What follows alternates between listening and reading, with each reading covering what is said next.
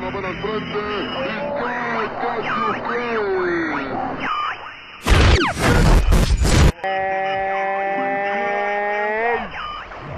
la Roma en el comienzo del partido, sí en Roma, siempre los caminos conducen a Yeco y...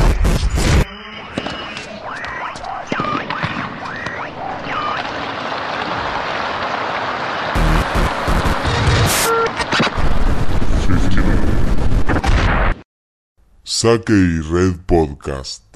El tenis contado por pibes y pibas.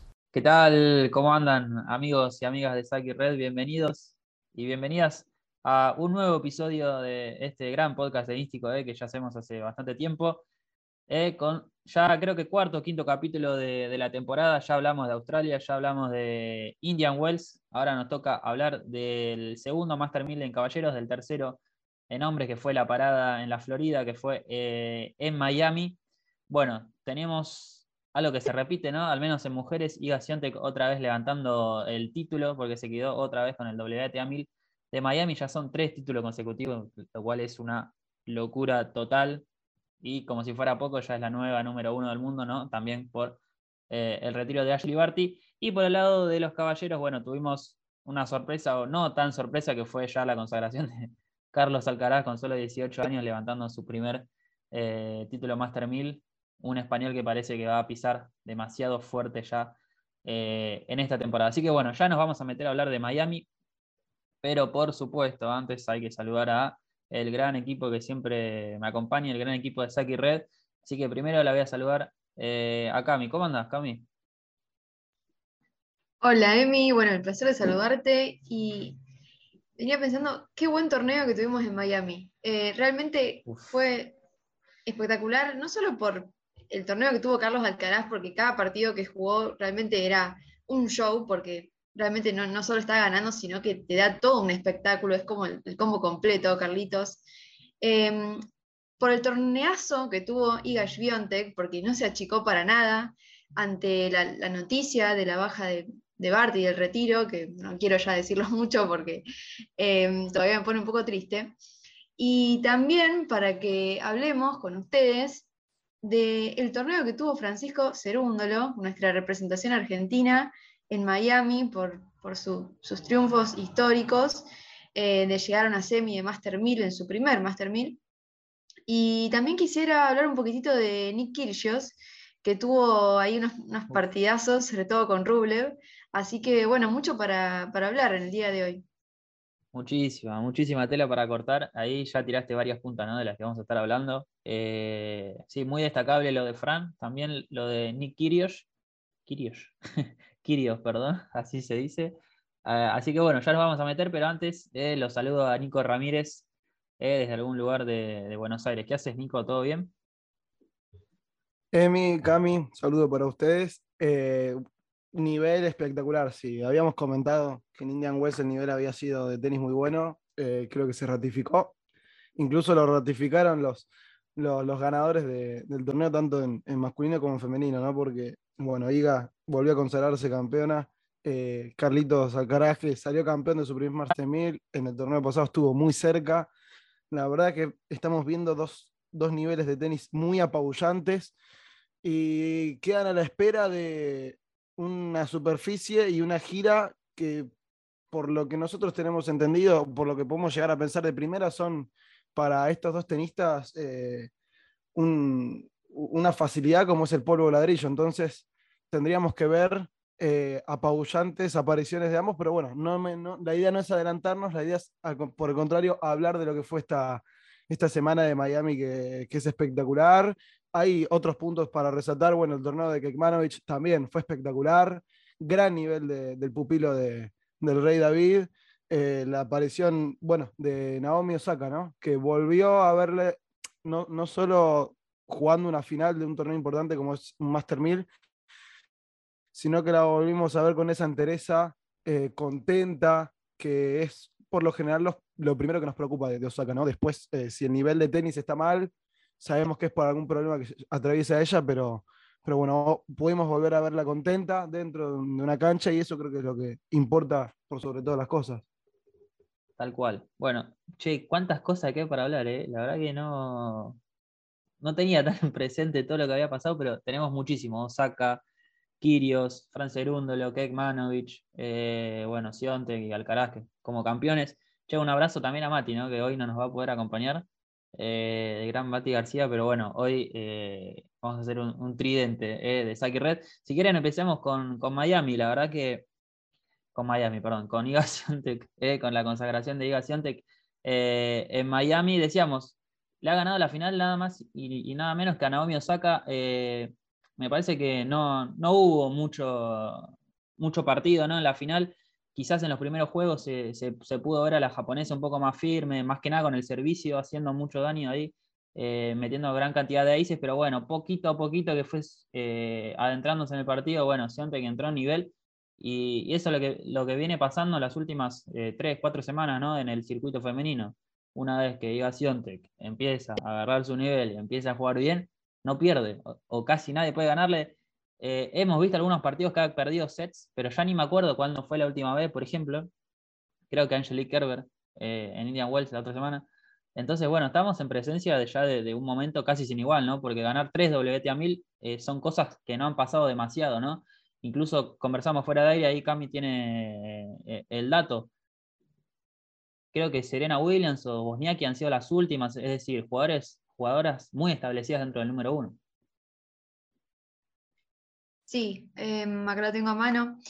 Quisiera agregarte antes, y, ya te digo, o sea, para mí lo que hizo Iga realmente, eh, o sea, me sorprendió porque, mm, o sea, cuando arranca el, torneo de Miami, cuando ya estaba por arrancar, ya todos sabíamos, y ella justamente también lo sabía, que si ella ganaba solamente un partido y, se enfrentaba a una jugadora eh, ranqueada muy, por debajo de ella, iba a llegar al número uno, porque Barty renunciaba y, le pedía a la WTA que le retiren sus puntos. Entonces quedaba, quedaría ella como número uno. Em, y juega ese partido, eh, o sea, pero eh, con ni un gramo, o sea, sin un gramo de, miedo a, enfrentar ese rol, ese nuevo rol que le, va, que le toca ahora hacer, em, con, muy poca preparación, porque, a ver, todavía la, distancia de puntos que tenía con Barty era muy mayor, entonces no, no era algo que, se esperaba todavía que suceda. Con respecto a lo que vos decías, eh, sí, la estadística eh, realmente es, o sea, es histórico lo que ella consiguió, porque mm, gana tres WTA 1000 o tres torneos WTA 1000 consecutivos. Y esto en la historia de la WTA solamente ocurrió tres veces antes que Iga. Em, sucedió con Hingis en el 2000, sucedió con Wozniacki en el 2010-2011, porque fueron dos temporadas, y con Serena Williams en el 2013. Em, así que... Estratosférico, ¿no? Mirá la lista que se suma a Iga Swiatek. O sea, es una locura, una demencial lo que, lo que hizo la polaca. Sí, y ni hablar de que también ganar el Sunshine Double, ¿no? Como se le dice a ganar Indian Wells y, Miami, tampoco es algo que, sucede, o sea, es algo que quieren hacer muchos, pero es una tarea eh, bastante difícil y no, no, se ha visto tampoco mucho. Em, ¿Sabes qué me parece, Cami? No sé si, si coincidís con esto. Que lo, lo veníamos ¿no? charlando en los últimos podcasts, quizás en un momento de, obviamente esto es de varios años, ¿no? De que el circuito femenino está como muy repartido, y necesitaba como una especie de liderazgo. Creíamos que llevaba de la mano de Ashley Barty, bueno, se retiró. E inmediatamente ese liderazgo lo tomó Iga Swiatek. O sea, me parece que hoy estamos, en, podemos decir, ¿no? Iga Swiatek es la dominadora del circuito femenino y creemos que lo va a hacer al menos durante los próximos meses también. Entonces, en un momento de incertidumbre, la polaca tomó la aposta, con solo 20 años, ¿eh? pero, pero lo ha podido hacer. Sí, em, también hay que recordar que IGA cambió el coach, eso es algo que me olvidé de mencionar en el podcast pasado, pero ya no está, digamos, con, el coach con el que ganó Roland Garros y, la vimos gran parte del 2021, eh, sino que ahora está con el que era coach de Radwanska, eh, que bueno, muy probablemente la, recuerden, eh, y le ha, o sea, se nota, digamos, se nota ese cambio, se nota que, que ya hay un pasito más. Eh, se nota en la agresividad de Iga, porque de hecho ella lo dijo cuando le preguntaron qué es lo que te está sumando este nuevo entrenador, y bueno, eh, ella respondió justamente, mi entrenador me está diciendo que sea un poco más agresiva, o sea, que no esté tan a la, espera de la pelota de la otra jugadora, corriendo para todos lados, o sea, eh, palabra más palabra me dijo, eh, sentía que yo estaba un poco corriendo para todos lados y ahora soy yo, en realidad, la que tiene el control del partido, la que tiene el control de los puntos, y también están un poco ahora a, a merced de mis tiros. Eso es lo que, lo que está pasando. Sí, tal cual. Es, esa es la sensación que da, ¿no? De- desde afuera que, que Swiatek se está llevando todo por delante. ¿Sí, Nico? No, eh, me parece que yo voy a tomar lo que, lo que estabas hablando vos, Emi, lo que también por ahí termina de cerrar un poco Cami, que es el tema de que rápido se va alguien que dominaba en el circuito y aparece otra persona. Rápido se va Barty, sorpresivamente también para todos, es algo que para los fanáticos del tenis por ahí nos duele un poco todavía, seguimos teniendo eh, ese gusto medio amargo y ya aparece Iga y, es un poco lo que hablan ustedes, es por ahí repetirlo un poco más, es ponerse dentro de, la cancha y dominar desde los golpes, dominar desde la actitud. eh, eh, es una jugadora que se está viendo completa y los jugadores completos por lo general en el circuito son los que suelen dominar. Y vuelvo a repetir lo que dije antes, y también algo que vos aclarabas justo de mí. Viene la gira de polvo. Eh, es un momento como para ratificar todavía el tema de, de este nivel de, de Siontek y de este nivel y de este dominio. Sí. Algo que ilustra totalmente lo que estamos diciendo, por ejemplo, es si se fijan la carrera eh, a las finales de la WTA. Obviamente está Iga Swiatek primera con 3.920 puntos y recién aparece segunda María Zachary con 1.610. Es decir, la diferencia entre el- eh, la número uno y la número dos son eh, más de 2.000 puntos. Es decir, son 2.300 puntos eh, en la actualidad. Entonces, están ahí en obviamente es un circuito que está muy peleado, es un circuito que está muy peleado en la que diga gente que se vaya, o al menos hasta ahora se está llevando todo. Porque entre Zachary, que es la 2, que está a 1600, y la número 10, que es Verónica Kudermetova, tiene 950. Es decir, está todo muy comprimido, solamente que Iga Swiatek ya sacó una ventaja increíble. Eso iba a comentar, están todos ahí eh, juntas, están todas juntas y también hablamos de una María Zachary que aparentemente también está atravesando un, gran momento tenístico. Bueno, se fue en segunda ronda ahora en, en Miami, no fue la, la mejor actuación de ella, pero y llegan otros niveles mejores. Eh, a ver, llega Paula Badosa que está tercera, que también tuvo un inconveniente físico, se tuvo que retirar de, de- de su partido con, con Jessica Pegula, pero a ver, me parece que que eh, aparezcan este, este tipo de, de jugadoras le hace bien al circuito femenino y, y por lo menos mantiene esa, esa constancia de, de alguien que domine y que el resto esté por ahí intentando acercarse, ¿no? Porque ahora la lucha va a ser acercarse a, a Iga.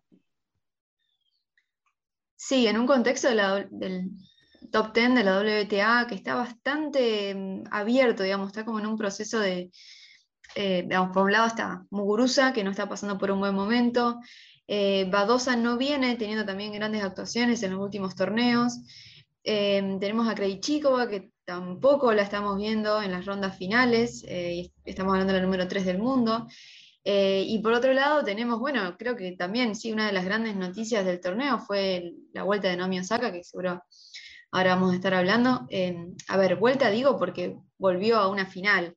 Eh, ya, había, ya la habíamos visto en el US Open, la habíamos visto en el Australian Open, que se fue con un partidazo contra Anisimova.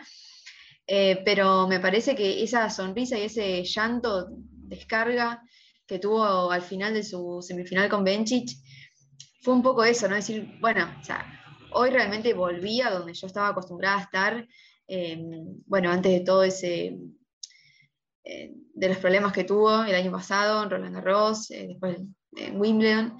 Eh, así que me- yo la, a ver, la vi a Naomi falta de ritmo, creo que le falta, falta partido, porque por momentos le faltaban esas reacciones en las devoluciones, en las- o sea, para devolver y también cuando sacaba y la pelota ya le venía demasiado rápido. Creo que hay, hay cosas para ajustar, pero ya esa victoria contra Bencic me parece muy positiva. eh, y como decía Nico, verla contenta, verla con ganas de seguir, con ganas de jugar, y sobre todo para enfrentar ahora esta gira de polvo de ladrillo que un poco fue cuando empezó todo, el- eh, todo bueno, el, el escándalo Roland Garros. el año pasado, ¿no? Me, me da intriga ver cómo lo enfrenta esta vez. Sí, también teniendo en cuenta que la superficie en la que menos le fue bien, ¿no? Digamos, eh, obviamente es una jugadora que, que, tiene el potencial para hacerlo bien en todas las superficies, pero sabemos que quizás el polo ladrillo no es la superficie que mejor le sienta lo que es su juego. Pero yo quería destacar también, así como, como tuvimos la grata noticia ¿no? del regreso de Naomi, Naomi Osaka eh, ahora en Miami, mismo Simona Halep en Indian Wells haciendo semifinales también eh, ha sido una gran presentación. Quizás la mala no es eh, el alejamiento momentáneo de Victoria Zarenka, ¿no? que obviamente no la estuvo pasando bien los últimos, los últimos tiempos. Bueno, está muy eh, golpeada por el tema de la guerra en Ucrania, ¿no? bueno, Bielorrusia es un país que está muy cerca a Ucrania, así que bueno, quizás esa es la mala ¿no? que, hemos tenido, no junto con lo de Barty, ¿no? que también es, es malo, pero, pero digo, lo de, lo de Azarenka fue por un motivo un poco más eh, obviamente los dos fueron personales, pero hay alguien que no lo está pasando bien como Azarenka que decide eh, alejarse un poco del tenis, no porque quiera como Ashley Barty, sino porque hay un montón de situaciones que la están afectando. Así que bueno, eh, sí.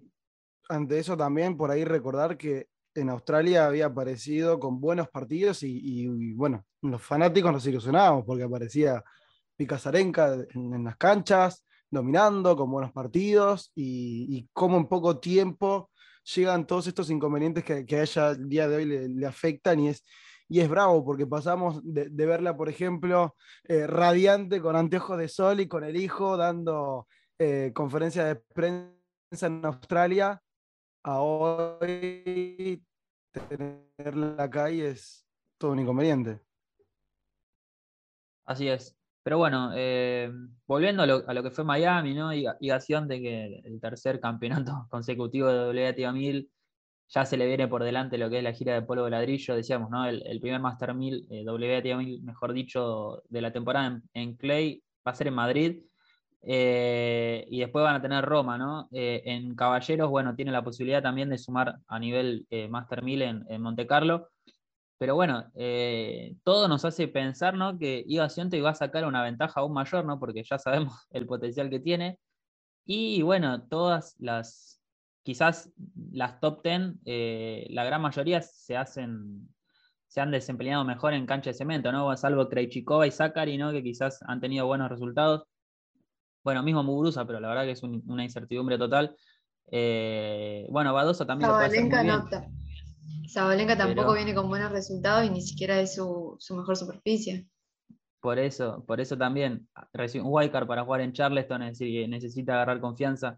Eh, pero bueno, la verdad que no solamente el tenis, sino ya eh, cuestiones de calendario también nos hacen creer que, que Siontek puede sacar una ventaja aún mayor. Así que, así que bueno, ese es el, panorama un poquito eh, en el, lo que fue Miami. No sé si, si quieren mencionar alguna cosita más, si no pasamos a, los hombres, ¿no? que tenemos ya para hablar de Fran Cerúndolo, de Carlitos Alcaraz, de Miomir Kekmanovic, eh, de Casper Ruud, de Cameron Norrie, que se metió en el top 10 eh, por primera vez en su carrera. Y, de bueno, un poquito de Schwarzman también la ha tenido mala suerte que se fue con Kokinakis en su debut. Eh, el australiano salvó match point y, y, después pudo ganar el partido. Todavía sigue un poco mal de ese partido, pero bueno, todavía Schwarzman tiene para dar pelea y tiene ahora el polo ladrillo. Bueno, nos metemos en caballero si quieren. Justo estaba bueno eso que, mencionabas de Diego. Eh, hablar más que nada lo último que dijiste, ¿no? no de que perdió, sino de que todavía hay, hay bastante que Diego puede, puede apuntar a, futuro. Eh, ahora en la gira de polvo, que sabemos que, que se puede acostumbrar bien a estos partidos. Bueno, todavía nosotros tenemos en, la cabeza lo que hizo en Roma, eh, lo que hizo en Roland Garros y esperamos que pueda acercarse a algo de, aquello, pero me parece que fue un poco doloroso. Fue un poco doloroso y a la vez compensado. Me parece que, la actuación de, de Fran por ahí compensó un poco lo, que pudo haber sido una, una floja actuación de, Diego y lo que podría haber sido por ahí comentarios más duros, ¿no? que sabemos que por lo general se suele hacer comentarios un poco más, exigentes eh, a, partir de, los partidos de Schwarzman y, sus, y sus partidos de derrota, más que nada, porque tranquilamente podrían haber saltado a la yugular con, con el partido que pierde Diego y me parece que estuvo ahí la aparición salvadora de, de Cerúndolo para, para calmar eso. Y es un último, ¿no? Porque sacaba para, para partido, se escapó, eh, después se cayó anímicamente. Son, son algunas de las cosas que, bueno, siempre sabemos que, que, Diego intenta corregir y que son las, los principales problemas que, que tiene en cancha, que son más mentales que, tenísticos. Sí, sí, te diría que se llevaron todas las miradas los cerúndolos, ¿no? Eh, tanto Francisco como Juan Manuel eh, en ese primer momento, ¿no? Que Juanma también llegó a tercera ronda de Master 1000 ganándole a, Kevin Anderson, después cayendo ante Francis Tiafo, que bueno, también fue víctima después de Fran Cerúndolo. Eh, sí, si querés empezamos ahí por el torneo de Fran, la verdad que hizo semifinales. Eh, obviamente, hay, hay, que decirlo, ¿no? Tuvo un poco de suerte también porque se le retiró Pelka y se le, se le retiró Sinner, digamos, dos jugadores muy peligrosos. Pero bueno, lo que yo siempre digo es, a la suerte hay que ayudarla. Y el nivel que tuvo Cerúndolo eh, en Miami fue espectacular. Y eso se vio reflejado también en el partido que le hizo a Casper Ruud, el partido que le hizo a Monfils, por ejemplo, y, ese ratito que, pudo jugar con, con Opelka y con Sinner. Eh, a mí la sensación que me quedó de, del partido con Ruud, lo habíamos hablado con Mati en el vivo, es que no estuvo tan lejos. Eh. Es cierto, Noruega no jugó el mejor partido de, del torneo, ni mucho menos. Tampoco Francisco jugó el mejor torneo del, el mejor partido del torneo. Pero bueno, la sensación es que no estuvo tan lejos de, del número 7 del mundo. Entonces, eh, bueno, en un, dentro de un marco de una semana muy positiva, también hay que agarrarse eso, ¿no? que pudo jugar de igual a igual casi todo el partido contra un top 10 como Casper Ruud. Así que bueno, así ha sido un poco el, camino de Francisco Cerúndolo. Eh, le ganó a Pelka, le ganó a Monfils, le ganó a Yannick Sinner. No ha podido con Casper Ruud ¿no? en la final, se ha ido 6-4, 6-1, ¿no? Eh, decíamos, tuvo, tuvo sus chances, la verdad que lo vimos en zona Francisco. Eh, de hecho, empieza el partido quebrándole al noruego, bueno, después eh, se le complica y, y, lo termina perdiendo quizás por algunos errores suyos en el primer set y después pura jerarquía del noruego, ¿no? Que es lo que tienen los jugadores top 10, que no juegan sus mejores partidos, pero igual pueden llegar a ganarte ese tipo de partidos y más en instancias decisivas como las semifinales. Así que bueno, sumando a lo que veníamos diciendo de Schwarzman, nada, me queda, me queda en el tintero lo último en relación a Schwarzman. Perdió final de Buenos Aires con Casper Ruud. Después perdió final de Río con Alcaraz. Final de Miami, Alcaraz contra Ruud. Es decir, bueno, es fácil no criticarlo a Schwarzman porque pierde finales o porque ha perdido las últimas dos. Pero bueno, no hay que perder de vista que perdió contra dos jugadores excelentes y que dos semanas después demuestran que pueden llegar a una final de Master 1000 en otra superficie, con lo cual eh, también habla un poco de, de, del nivel de, de Schwarzman. Eh, habla de, más de, lo que le toca por ahí, del otro lado, ¿no? Porque a veces sí. puedes tener buena o mala suerte. A ver, le tocó Carlitos Alcaraz que estaba en, en pleno crecimiento y un Casper Ruud que juega exactamente igual a él y que saca algunos tintes de ventaja. Son más los, los problemas de, de, tener un rival de jerarquía del otro lado que, que, de lo que puede hacer Diego en cancha no. Sí, y si nos vamos a la, a la otra final, eh, que fue la temporada pasada, fue en Amberes y fue contra Yannick Sinner. Es decir, son tres finales totalmente difíciles y sumamente factibles de perder. Dos Así top que, ten, podemos decir, básicamente. Sí, era top ten, Yannick Sinner me parece, y Alcaraz que está jugando como, como más que un top ten. Número 11 ya, hoy está número 11. Hoy número 11 en la carrera a Turín está número 2, con lo cual eh, el nivel de Carlitos ya estamos hablando de un nivel de top 5. Bueno, Carlitos Alcaraz, campeón de Miami, la verdad que lo que ha hecho es eh, sencillamente increíble, ¿no? Yo rescato siempre lo, la mentalidad que tiene, la variedad de tiros que tiene, la capacidad física y mental. De hecho, en declaraciones a marca ya dijo, yo estoy preparado para ganar un Grand Slam. No sé si va a ser Roland Garros, pero bueno, quizás sea alguno de los otros dos. O sea, él ya se siente con la confianza para ganar un Grand Slam. No, creo que no quiso decir Roland Garros por un poco de, respeto, ¿no? A decir que, bueno, todavía está Rafa, él es el dueño de París. Y bueno, él debería ganar ese título. Bueno, quizás eh, yo pueda ganar alguno de los otros dos.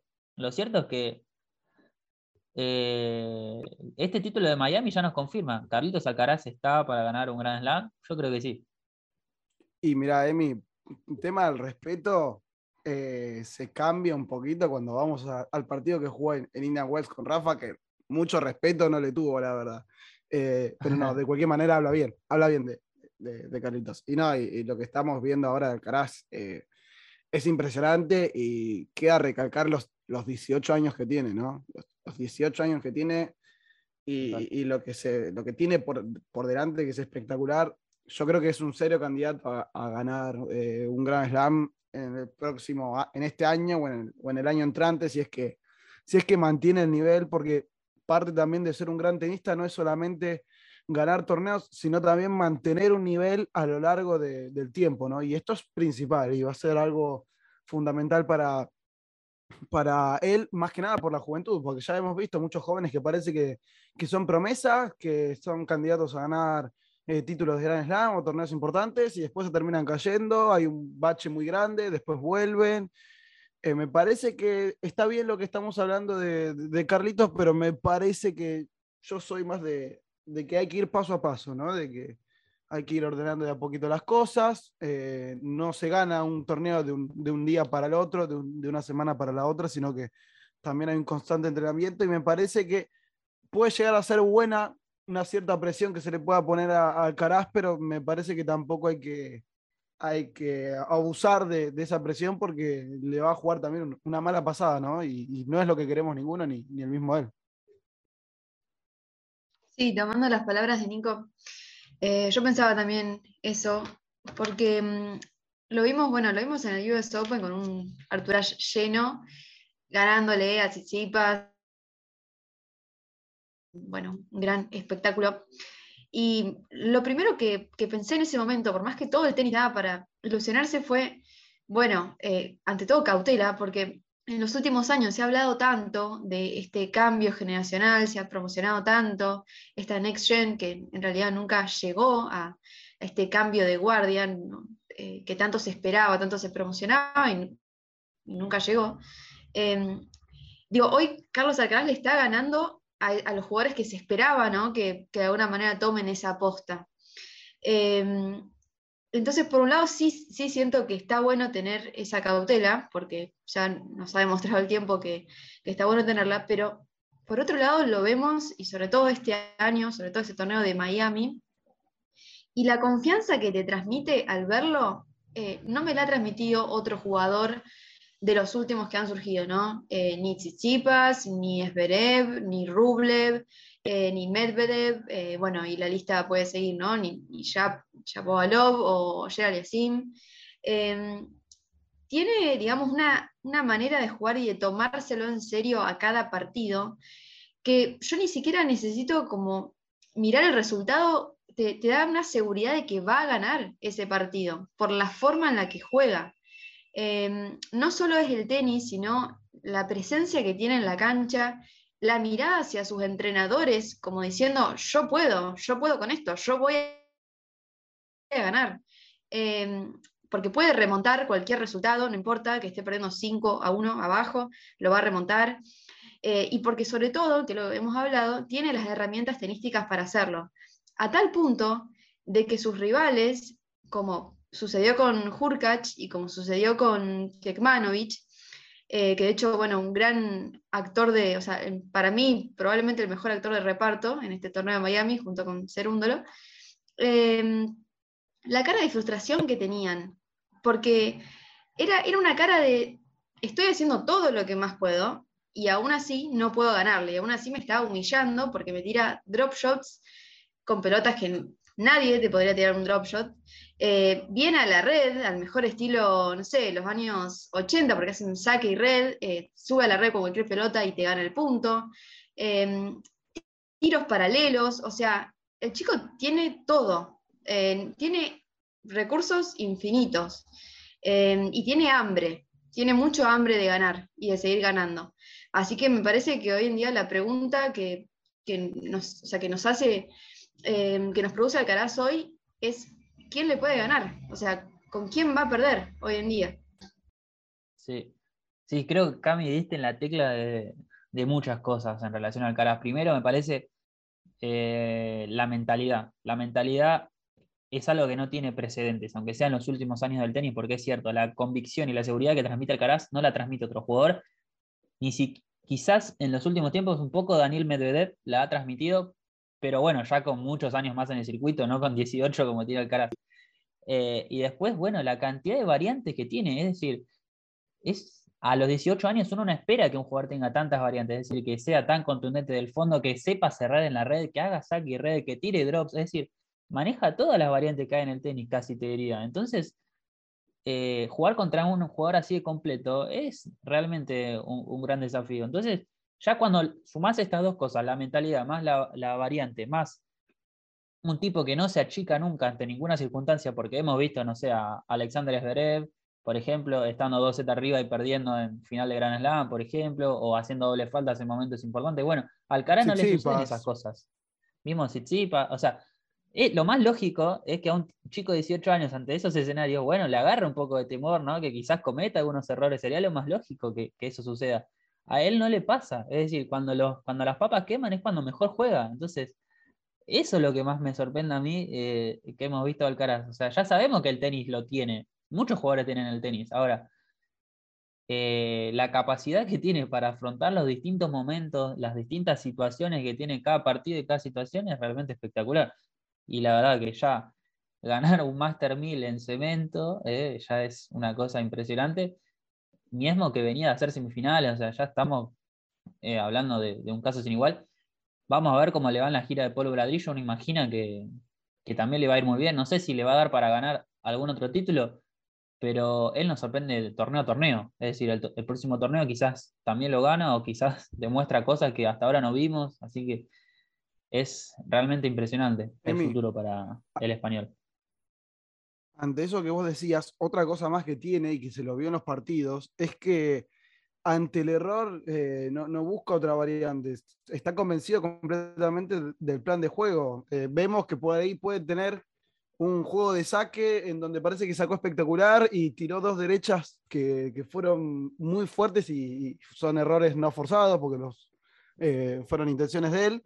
Y al tercer punto que va a jugar mantiene la misma idea, o sea, vamos a sacar fuerte, vamos a buscar el golpe fuerte, profundo para para abrir la cancha o para buscar el peloteo. A ver, no, no es que ante una serie de errores que se le pueda presentar, eh, empieza a dudar y, decide pasarse por otros lados. Eh, eso también habla por ahí de, un tenista que sabe lo que quiere, de un jugador que sabe lo que quiere y está plenamente convencido de, sus capacidades. Y, es muy, muy, importante para alguien que solamente tiene 18 años, ¿no? Porque esto lo podemos mencionar con gente que ya está más adentrada en el circuito, Mismo caso, por ejemplo, vos hablabas de, de Medvedev, para no irme con, con tenistas de mucha más edad, eh, que eso lo puede mantener, pero un chico de 18 años que tenga esa especie de, mentalidad es, eh, habla de algo muy serio.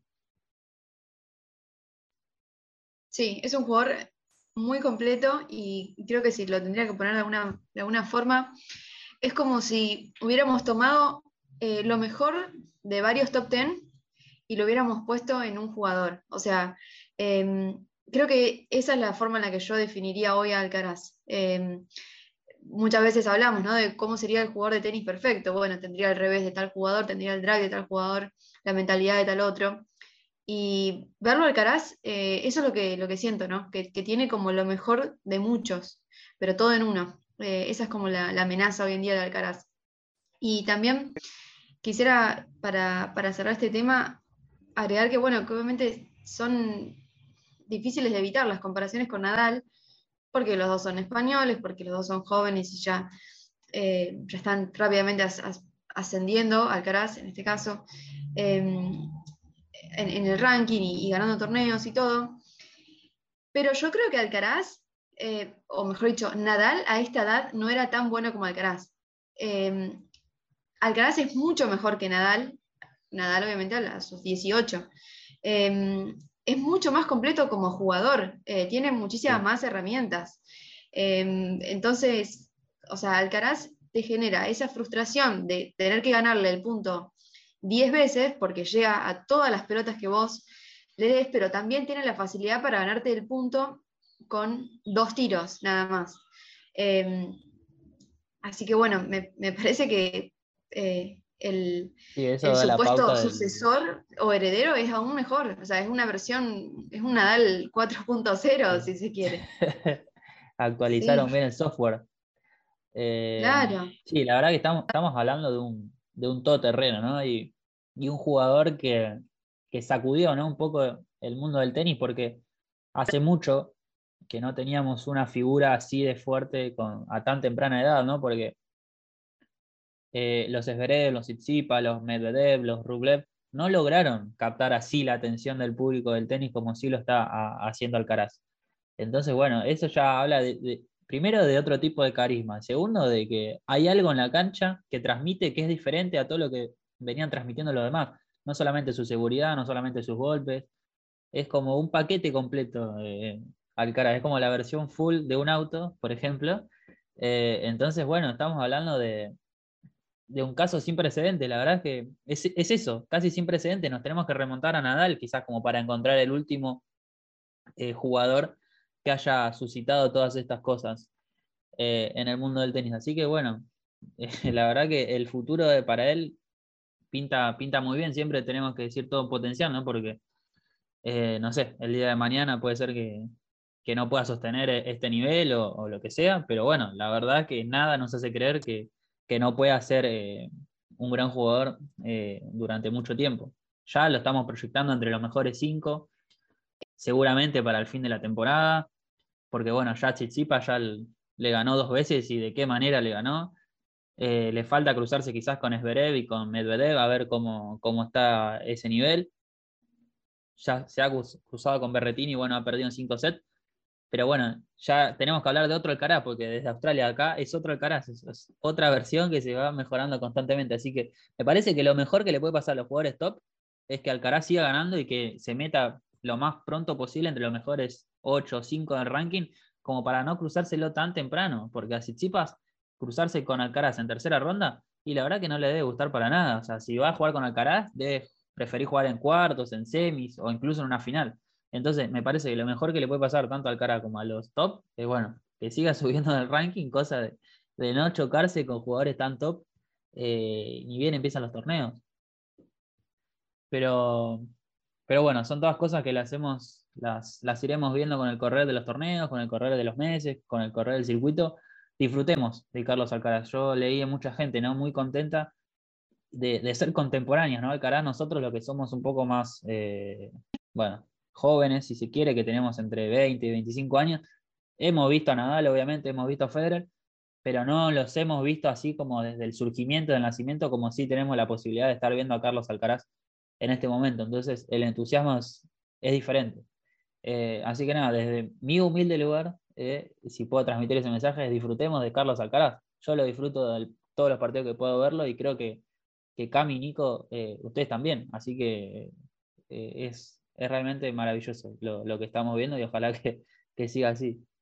Es, verdad lo que decís, ¿no? Eh, mm, nuestra edad por ahí no, no estuvo en esa aparición del Big Three, eh, no, no, los pudimos ver en, en sus primeros partidos y, y, es verdad también lo que decís que del entusiasmo que te genera ver estos jugadores eh, ver estos comienzos, ¿no? Porque uno realmente se ilusiona, empieza a pensar hasta dónde es capaz de llegar, lo que puede llegar a ser, lo que tiene que mejorar, lo que podría mejorar, lo que estamos seguros que va a mejorar, eh, y, empieza uno a, ponerse muy contento. Eh, lo cual me parece que, sí, es, algo espectacular lo que, lo que tenemos que vivir y no hay que hacer nada más que sentarse en el sillón o, o en la cama y recostarse en la cama y disfrutarlo. Para cerrar, Emi, quiero destacar también a Kekmanovic, que lo nombré recién, pero bueno, sabemos que es entrenado por David Nalbandian, el gran rey David, y que viene, digamos, de varios meses de ser entrenado sin que se le den los resultados. Así que me parece que está, está, bueno destacar cómo mantuvieron esa sociedad de alguna manera sin que se den los resultados y esperaron. Y bueno, finalmente en este Miami llegaron.